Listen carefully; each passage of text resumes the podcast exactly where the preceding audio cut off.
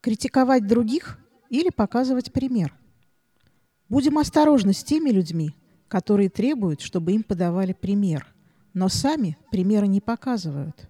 Такие люди никогда не пользуются тем, что покупают, и не применяют то, что узнают. Иными словами, их можно назвать обманщиками. Будем осторожны с вечными критиканами. С ними невозможно идти к далеким целям, невозможно создавать будущее.